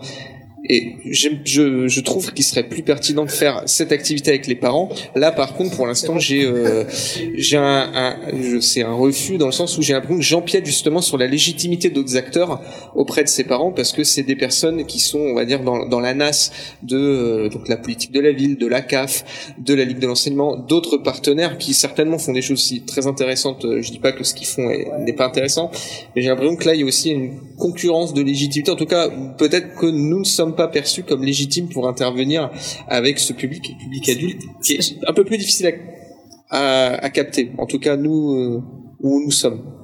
C'est pas une question de légitimité pour moi. C'est une question de, de, de, de, captation des publics, d'instrumentalisation des publics. Enfin, on, on part sur d'autres choses. Pour moi, la légitimité, c'est comment est-ce qu'on on fait ensemble, comment on fait du bien, comment est-ce que on, c'est fini, non euh, Non, je dis que pour moi, ça c'est pas une question de légitimité. Euh, on est sur la sur deux. Comment est-ce que euh, institutionnellement les publics sont rendus captifs, quoi. Et, et du coup, comment est-ce que il y a une espèce de capitalisation sur les publics? Alors du coup, un tel doit bosser avec quel public? Enfin, moi, ça me pose une question éthique là, hyper forte. Parce que du coup, la légitimité à l'endroit de l'EMI, quand on fait avec l'endroit de l'EMI, et cette bifurcation sur sur ben en fait les besoins on les a mis à cet endroit-là mais en fait c'est là où ils se révèlent et comment est-ce qu'on inclut ça? Comment est-ce que finalement on arrive à être dans un euh, dans quelque chose qui, qui, est juste quoi? Euh, voilà. du coup, je réagis à, la question de la légitimité parce que pour moi, ça ne se pose pas là. On a, on beaucoup connu ça, par exemple, sur, la captation de public, dans, sur, sur des éléments qui sont plus proches de de l'accompagnement social, ou surtout nous en français langue étrangère, ce genre de choses. On a vraiment à Bruxelles des endroits, euh, on garde le cheptel, quoi, et, euh, et ça n'avance pas. C'est pas prévu que ça avance d'ailleurs, puisque sinon les gens vont partir. Enfin bon, il y, a des, il y a des phénomènes comme ça, un petit peu de, de, de bulles qui sont peut-être plus difficiles à, à, percer, pas à cause des gens en fait, hein, parce que justement il y a euh, des, des, organisations qui sont qui sont bien comme ça, qui, qui eux tirent leur légitimité, enfin surtout leur, leur financement en fait, participation.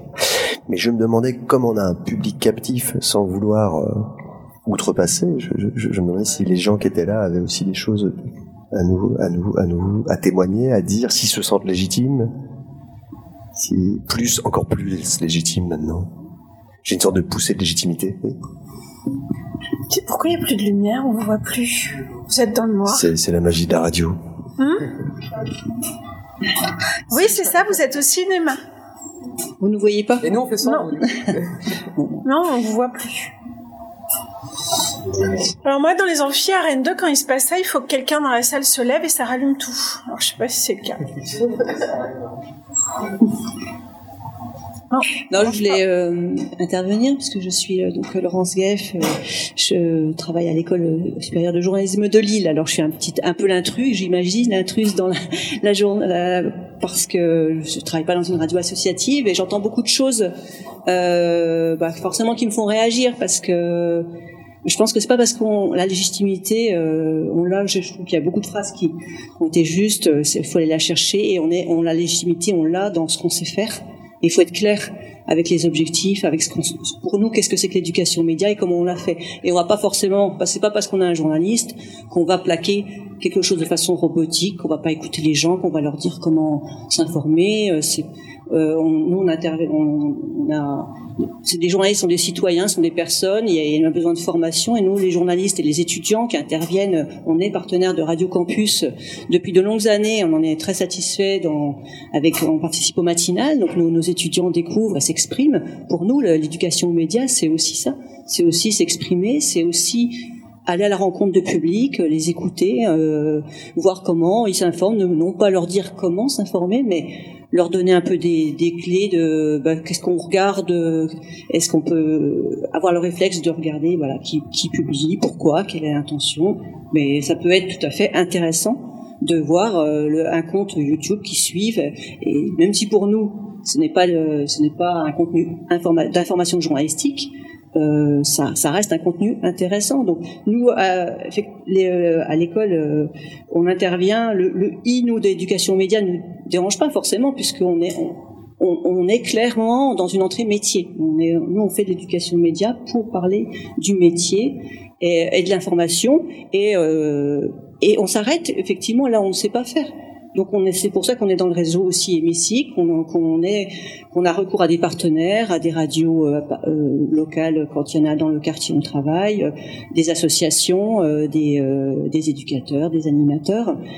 Par exemple, si on nous demande quelque chose d'artistique, c'est pas quelque chose qu'on va, on veut. Euh, c'est pas un domaine dans lequel nous on est légitime, euh, donc on va euh, travailler avec une- un partenaire euh, culturel pour euh, que le projet ait, ait cette, cette dimension euh, culturelle. Ce que je voulais dire, c'est que les postures de descendants, d'apprenants, on peut l'avoir de plein de personnes différentes. C'est pas parce qu'on est journaliste qu'on va avoir cette posture-là. C'est pas parce qu'on est animateur qu'on l'aura pas. Ça peut arriver. nous, on intervient, on voit dans dans, dans nos projets que l'on mène. hein, que- en milieu scolaire et hors scolaire, avec des adultes, des enfants.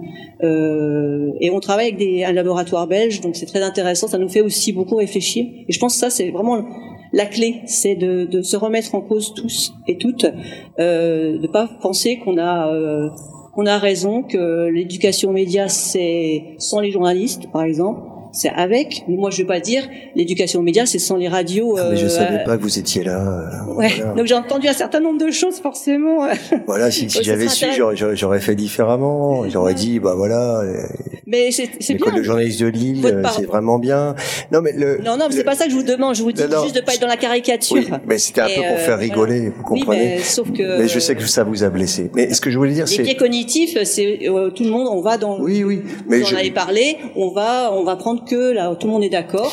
Donc on va, allez, on va casser les médias dominants. Oui, mais c'est vrai que c'était facile. écoles. Allez, on va y aller. De toute façon, tout le monde est ok. Non, ce, bah que, non. ce que je, ce que je voulais dire là-dessus, c'est plutôt que par rapport à la définition de l'EMI euh, 2015, c'est quand même l'objectif de dire on va trier le bon grain de livret. On va dire quelle est la bonne information. Si des journalistes, par rapport à cette mission-là, euh, viennent le faire, je, je pense que ça peut être contre-productif. Par contre, quand, je veux dire, j'ai vu RFI faire un super boulot euh, où les, les enfants sont en train de faire euh, se conscien- conscientiser sur comment on fabrique un bulletin d'information, c'était vraiment génial. Donc c'est pas c'est pas de la faute là des journalistes, c'est que si ils sont pris par des écoles pour cette mission-là de, de, de, de dire qui est le bien et le mal, je pense que c'est une mauvaise position. On a après aussi autre chose. Nous en Belgique, il y a une chaîne de télévision d'information qui marche pas, qui s'appelle LN24.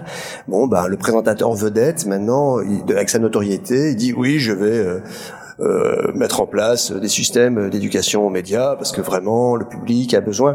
Cette posture-là, qui est celle de uniquement cette personne, je crois qu'elle dessert euh, le, le, travail global, parce que il vient en, encore plus de, dans une position très paternaliste et tutélaire euh, dire euh, déjà que moi je vous dis l'information en continu, en plus je vous, j'ai je, je, je, besoin de vous éduquer pour que vous compreniez, parce que moi je suis vraiment très très légitime. Donc c'est cet extrême là et euh... nos journalistes quand ils interviennent, déjà tout le monde, c'est pas parce qu'on est journaliste qu'on peut faire de l'éducation média parce qu'il y a il y a besoin d'avoir une, une, une, appétence hein, pédagogique et sociale. Donc, il y a, on peut être un très bon professionnel et pas un très mauvais intervenant. Ça peut arriver nous parfois d'avoir des intervenants. On s'est dit bon, on travaillera plus avec eux parce que notre notre esprit, en fait, on est assez d'accord en fait hein, sur à la fois la démarche active, à la fois partir des publics, à la fois ne pas être descendant. Mais ça, on a évolué. De toute façon, nous aussi, on a évolué. Et ça, on s'est questionné, on s'est dit, non, effectivement, faut pas être dans le vrai et le faux. Et les attendus que vous avez des, des institutions, on a les mêmes. Nous aussi, on nous dit, oh, bon, on nous les, peut-être encore plus, parce que ils disent, on s'adresse à l'école supérieure Bon, c'est bon c'est des formateurs d'esprit, on va pouvoir ben non, euh, on leur dit euh, non mais ça on va faire, ça on va pas faire, euh, on va pas aborder, on va pas pouvoir faire tout, tout régler tous les problèmes de cyberharcèlement, de laïcité, euh, on va pas dire aux gens comment s'informer, c'est c'est pas ce qu'on ce qu'on leur dit. Et la première chose qu'on dit à nos journalistes qui interviennent et nos étudiants, c'est d'écouter, d'écouter, d'essayer de comprendre ce que font les, comment comment les gens s'informent ou pas et puis de progresser ensemble et dans quelque chose de, de créatif quoi. Et je pense pas que les chroniques euh, qu'on fasse des, des, chroniques de deux minutes où tout le monde pleure à la fin, euh, puisque a priori les, les, les, classes redemandent derrière à souvent le même intervenant, euh, donc. Euh, voilà, c'était juste, je voulais juste dire qu'il fallait vous pas. Avez voilà. Vous avez peut-être la chance de, de ne pas représenter une entreprise de presse et donc c'est aussi un petit peu différent par rapport à ce qui a été dit de médias qui euh, viennent rejouer leur légitimité en, se, en prenant la posture d'éducation. Vous, vous, on s'adresse à vous parce que vous êtes un lieu de formation. C'est aussi un petit peu différent, je pense, que de la critique qu'on a essayé de faire. Enfin voilà, je voulais dire que la posture, on est légitime, vous êtes légitime, et on a intérêt à travailler ensemble. Et c'est ce qu'on fait, on essaie de faire au sein du, du réseau. Quoi.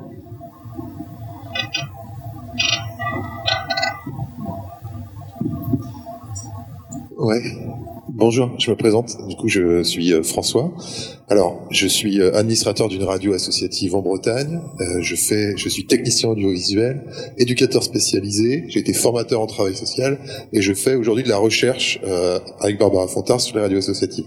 Je dis tout ça pas pour pas pour me présenter en long, en large, en largeur, mais parce que ça sert le, le, propos que j'avais envie d'avoir sur les questions de légitimité. Qui, enfin, je trouve que la question est pas très bien forcément toujours très bien posé, parce que euh, je suis pas sûr que ce soit le statut ou la formation initiale qui confère de la légitimité pour s'engager dans des situations avec des publics adultes, enfants. Euh, finalement, la formation initiale, journaliste ou travailleur social ou animateur, euh, tout ça, j'ai l'impression qu'on regarde les trajectoires des gens qui font de l'EMI, qui s'installent dans l'EMI ou dans l'éducation média, ce qui les caractérise tous, c'est les déplacements qu'ils opèrent par rapport à leur, euh, précisément à leur, euh, à leur formation initiale. Enfin, ils s'augmentent, ils apprennent, et voilà. En fait, il y a une, c'est la réflexivité c'est euh, euh, l'expérience, c'est les déplacements qui rendent capable. Donc euh, une fois qu'on a dit ça et qu'on le vérifie à chaque fois, euh, je parlais avec certains, je connais certains d'entre vous à table et, et, ça se vérifie à chaque fois. Tu te dis vraiment journaliste, enfin, journaliste ou animateur, mais on s'en fout quoi. C'est les trajectoires qui informent de la capacité à, faire durablement et, et pratiquement l'émis. Donc voilà, c'était ma, petite contribution. Et puis pour le, pour être un peu plus, euh, pour relancer peut-être un peu le débat, il y a eu tellement de choses hyper intéressantes dans ce que vous avez dit. Grand merci sur la question euh, des, de la relégitimation des médias de, par les médias mainstream euh, à travers des entreprises d'émis. Euh, on peut être que d'accord, ça s'observe euh, dans le monde de la radio, notamment à travers le dispositif interclasse, qui, qui, qui est très visible, alors que on pourrait dire au regard du nombre de personnes touchées, n'importe quelle de nos radios associatives en province touche énormément plus d'enfants. Mais en fait, je suis pas certain que euh, la, cette question-là soit euh, soit située que dans les entreprises de presse. Je m'explique. Lorsque euh, on regarde la pratique concrète des radios associatives qui font des ateliers, notamment en milieu scolaire, ce discours des fake news, de ce discours protectionniste autour des publics forcément incapables à qui il faut expliquer les trucs, il trouve des relais parmi les chefs d'établissement, parmi les professeurs, parmi même les travailleurs sociaux. Enfin, y a, y a, on, est dans, il y a, y a une espèce de d'air du temps euh, où euh, où ces questions de, de, de public euh, mauvais, en danger, etc. Trouvent en fait beaucoup de relais. Quoi. Et alors comment on peut s'expliquer ça? J'aimerais bien vous entendre réagir à ça, au-delà de simplement la surface la plus visible de l'iceberg. Je me, je me, permets juste de compléter ce que, ce que dit François, cette vision des publics euh, vulnérable, euh, qu'il faut protéger, etc. Elle existe euh, depuis toujours. Et quand on dit les publics ici, c'est les publics des médias. Les publics des médias ont, toujours été vus comme vulnérables depuis le cinéma. Le cinéma été considéré comme dangereux, la radio était considérée comme dangereux, la presse était considérée comme dangereuse pour les jeunes publics depuis toujours je vous propose qu'on poursuive un petit peu. Il est prévu justement un temps d'intervention euh, public euh, intervenant et euh, on manquera pas de, de faire passer le, le micro euh, auprès, auprès du, du, public. Euh, pour rebondir par contre sur ce que euh, Monsieur euh, vient de dire, ouais, le, le, les fake news, euh, on va, on, va, prendre ce, ce, tag, ce, ce mot clé qui est, qui, est, qui est, omniprésent dans certainement aussi peut-être dans, dans, des commandes qui vous sont qui vous sont passées ou sur lesquelles on vous demande de travailler en tant en tant que chercheuse. Est-ce que cette, cette répétition cette redondance de, ce terme de fake news et du travail qu'on qu nous demande de, parfois de, faire, peu importe les, publics. Est-ce que c'est pas justement euh, un des, sujets qui fait que ça, euh, des fois, surlégitime certaines personnes à intervenir? Est-ce qui créerait une césure entre le public et justement la personne qui, euh, intervient et du coup qui, produisant l'effet inverse de ce qu'on cherchait? Sur, sur, euh, la question de la fake news comme objet euh, sur lequel se centrent aujourd'hui euh, les demandes en matière, ou les attentes ou les exigences enfin, institutionnelles en matière d'éducation aux médias, oui, euh, et c'est très discutable. Euh, la désinformation, euh, elle est pas née avec les réseaux sociaux numériques. Euh, la en plus, on mélange des informations avec euh, euh, information parcellaire ou euh, enfin bref il y a un amalgame qui est fait autour euh, de, de, ce mot et de, et de cette notion et, la lumière fut. Et et donc il y a, y a en fait c'est ces, ces, focalisations sur des objets, euh, alors évidemment, elles ont sans doute euh, un effet euh, justement repoussoir sur les publics visés par, parce que du coup stéréotypés, forcément, les publics se sentent eux-mêmes stéréotypés par euh, ce type de représentation selon, la, selon laquelle euh, ils seraient manipulés, manipulables, qu'ils s'informeraient mal, pas comme il faut, etc. Donc effectivement, ça, ça, ça tend à renforcer en fait des positions des acteurs, quels qu'ils soient, dans leur position, quoi. Et euh, mais surtout, moi, je trouve qu'on oublie de penser l'histoire à chaque fois. C'est-à-dire qu'on regarde les choses dans, comme si leur contemporanéité était euh, n'était pas historique. En fait, tout ça est très socio-historiquement ancré. Et la question euh, de la de, de, de, la désinformation et je veux dire, euh, la, la désinformation, c'est une arme de guerre. C'est la première arme de guerre euh, dans, en temps de guerre. Donc euh, euh, la propagande, la désinformation, c'est une arme de guerre. On n'a pas, c'est une réalité. Alors aujourd'hui, elle est mise en avant. Et euh, les acteurs euh, éducatifs euh, font avec, essayent de s'en emparer ou, ou, refusent de s'en emparer. Et moi, j'apprécie en particulier d'entendre justement comment on peut détourner, comment on peut considérer que l'éducation média, elle doit aussi se jouer ailleurs et finalement contourner des injonctions qui tendent à stigmatiser des publics et euh, et à se focaliser sur des objets. Euh, il y en aurait tant d'autres, quoi. Voilà. Moi, je vais essayer de, de te répondre, euh, François, aussi sur euh, sur la question de, grosso modo comment c'est pris euh, par les directeurs d'établissement, etc. et je, en fait, je vais te répondre sans te répondre parce que pour moi, il y a vraiment l'éducation nationale qui a sa vision et qui part vraiment dans un sens. Et là où il y a effectivement énormément de directeurs d'établissement, de profs, etc., qui ont cette vision-là. Après, il y a tout le reste. Enfin, moi, je le vois, je le vois vraiment comme ça. Et d'ailleurs, c'est pour ça que j'ai arrêté de bosser avec l'éducation nationale euh, pendant euh, quasiment deux ans, parce que je trouvais ça trop compliqué d'arriver à confronter les points de vue et de leur faire entendre mon point de vue et d'arriver à tordre la commande publique. Euh, mais par contre, euh, là, c'est la première fois que j'ai des échanges. J'étais très surpris. C'est le Clémy qui m'a contacté pour proposer un projet ou d'ailleurs c'est donc avec un établissement euh, de, avec des collégiens il y a trois projets différents il n'y a pas une seule fois le mot fake news dedans ils ont j'ai l'impression en tout cas chez nous euh, dans le Finistère commencer à déplacer le curseur et à parler d'égalité homme-femme, à parler euh, de, en fait, d'autres sujets que juste les fake news. Donc peut-être qu'il y a un espoir là en ce moment de, de, déplacement du curseur et je vois moins apparaître les injonctions à traiter la fake news, la lutte contre le complotisme, euh, etc. Ou alors quand ça l'est pour le coup, quand on discute vraiment, euh, quand on fait des réunions préparatoires, etc. avec les équipes euh, pédagogiques, en fait ils comprennent très vite que on va pouvoir quelque part aborder un petit peu ces questions-là, mais via euh, totalement d'autres techniques, d'autres biais, euh, un peu avec euh, à la manière de, ce que racontait Guillaume tout à l'heure. Donc voilà, moi c'est vraiment le sentiment que j'ai, mais c'est tout récent. Ça fait deux trois mois, donc je, à confirmer. Peut-être toujours sur les ah oui là sur les légitimités parce que je, je trouvais ça très intéressant aussi avec je, je connais pas votre nom mais les sur le ah tiens on va pas faire ça ou on va faire ça parce qu'on sait le faire ou pas et je pense que sur la légitimité ce qui est intéressant aussi c'est vraiment dire qui on est et peut-être on va être appelé pour d'autres choses donc quand je disais que j'avais réussi à décaler des choses sur l'éducation aux médias à l'information et sur même le numérique vers l'open source ou d'autres choses c'est parce qu'en fait le collège m'avait fait venir comme réalisateur radio pas uniquement de documentaire, donc avec une portée informationnelle, mais aussi de fiction. Et donc, par exemple, le numérique, je l'ai mis parce que j'utilise de la musique assistée par ordinateur, etc. Et donc, c'est ça qui permettait autour en fait de, d'une de son propre travail ici de bah, de pouvoir euh, justifier ce qu'on allait faire donc on travaille avec telle personne et donc on, on, on impose en fait les, la, la, manière de faire.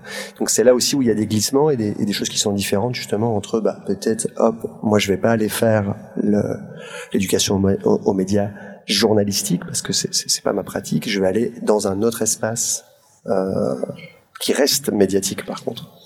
Guillaume et Anne, une dernière question. Après, on marquera une pause et puis euh, le public sera totalement libre. Le public est en folie là-bas. D'intervenir. Ouais, c'est pour ça on, on, on va s'ajuster. Euh, Guillaume et Anne, vous êtes à la fois euh, du côté, on va dire, formateur, mais aussi créateur production de, contenu, que ce soit sonore, web TV, etc. Euh, quel terrain nourrit l'autre et lequel donne de la légitimité à l'autre? En somme, euh, pourriez-vous euh, enseigner ou former sans vos ateliers avec le public et vice versa. Eh ben, j'adore que tu me poses cette question parce que je sens que ça va me resituer aussi. À l'heure actuelle, je ne suis plus du tout en lien euh, avec le terrain, avec les publics et euh, j'organise des formations et ce n'est pas moi qui forme. Du coup, euh, j'ai un point de vue euh, de réflexion, j'ai un point de vue euh, de lien, de mise en réseau. mais je, je, justement, je ne suis pas du tout habilité à répondre à cette question et, et je sentais là que venait se, se poindre en moi sur cette question d'habitation des fake news, par exemple, et concrètement, euh, je sentais aussi que bah, j'avais pas de désir à répondre parce qu'en fait, je vais avoir une réponse beaucoup plus éloignée qu'incarnée, quoi. voilà, donc je te laisse répondre. Et là, peut-être moi, à l'image de beaucoup de gens qui, qui dédient leur vie euh, aux médias sonores, les parcours ils s'enrichissent. On a entendu parler de ça, donc euh, voilà, moi j'ai commencé à faire juste de, la radio, et puis c'est pas du tout ma formation. Et j'ai fait des ateliers radio, ça m'a permis d'expérimenter des choses. En parallèle, je faisais du documentaire, de la fiction. J'ai appris à faire de la fiction en atelier, sinon j'aurais, je l'aurais pas fait. Après, je me suis mis à enseigner. Maintenant, je fais de la recherche aussi sur euh, l'analyse des formes sonores. Et tout ça change les, les espaces de légitimité qui sont les miens. Euh, donc maintenant, ce que j'aurais jamais fait avant, aujourd'hui, avant je faisais tout le temps de la radio avec les gens, maintenant je peux aller dans une classe et écouter des réalisations et, juste, c'est beaucoup plus facile, hein, franchement. Et juste avec 25, euh, avec 25 élèves, réfléchir, réécouter des extraits, réfléchir à comment c'est construit, à comment c'est agencé, quel effet ça a sur nous. Et, euh, donc, je pense que pour beaucoup c'est comme ça. Les pratiques nous déplacent et parfois aussi, ben, la quête de légitimité elle se fait à travers des formations, à travers de la, recherche, à travers un, retour à l'université ou, autre. Mais je veux quand même dire à tout le monde, il y a toujours un espace dans lequel vous êtes légitime. Si vous définissez bien les choses par rapport à ce que, à ce que vous, euh, vous, sentez, ce que vous êtes en fait. Je voudrais pas que des gens sortent de la salle en se disant je, je suis illégitime à faire de l'éducation aux médias. Je serais, je serais déçu. Ouais, moi, je veux bien te répondre, Sébastien. Si tu m'as pas posé la question, mais vu que c'est mon cas aussi, j'en profite. Euh, parce qu'en fait, j'avais prévu pour toi une autre question, mais, euh, tu y as déjà répondu en fait. Mais c'est des questions que je me suis beaucoup posées, surtout au, début en fait, où j'ai commencé à faire beaucoup euh, d'ateliers et à me dire à un moment donné, mais est-ce que si t'arrêtes de faire de la radio, t'arrêtes de faire des émissions format magazine ou euh, ce que tu veux ou du reportage, etc. À quel point tu vas être légitime à transmettre tes savoirs? Et en fait, je me suis aperçu que la question, elle n'était pas là. C'était à quel point moi, je sens que j'ai besoin de le faire parce que c'est quelque chose que j'aime et que, en fait, bah, un peu comme disait Guillaume, mais tu finalement, euh, j'adore faire des ateliers, j'adore transmettre, mais euh, j'adore aussi pratiquer la radio et donc j'en ai besoin et, finalement, tu te poses plus la question de la légitimité euh, après, je trouve. C'est une question qui ressort souvent avec euh, avec les acteurs, en fait, l'équilibre qu'ils trouvent entre leur pratique de journaliste et leur pratique d'éducation aux médias. Et, euh, et on sent que bah, ça dépend des moments, ça dépend des personnes, mais comment est-ce qu'ils arrivent à trouver un équilibre en fait qui leur est juste? Et des fois, euh, ça, se joue beaucoup avec les résidences de journalistes, où d'un coup, en fait, bah, c'est compliqué de continuer à faire son métier de journaliste, et, et qu'à ce moment-là, ça crée des déséquilibres qui sont qui, qui, qui viennent questionner ça. Je vous propose une, petite pause pour euh, ceux qui veulent se dégourdir euh, les pattes. On se retrouve après avec euh, vos questions, vos interventions. La pause, elle est un plus ou moins dans le thème. Vous mettrez ce que vous voulez derrière. C'est un titre d'une DJ électro qui s'appelle Bergsonis, qui est DJ résidente à New York et elle a sorti un, un album il y a peu de temps. Je sais plus si c'est en 2023 ou si c'était déjà en 2022. Et un titre de cet album s'appelle propaganda in terms of the media. C'est abstrait, vous mettez ce que vous voulez derrière, on va s'écouter ça le temps de la pause. Merci.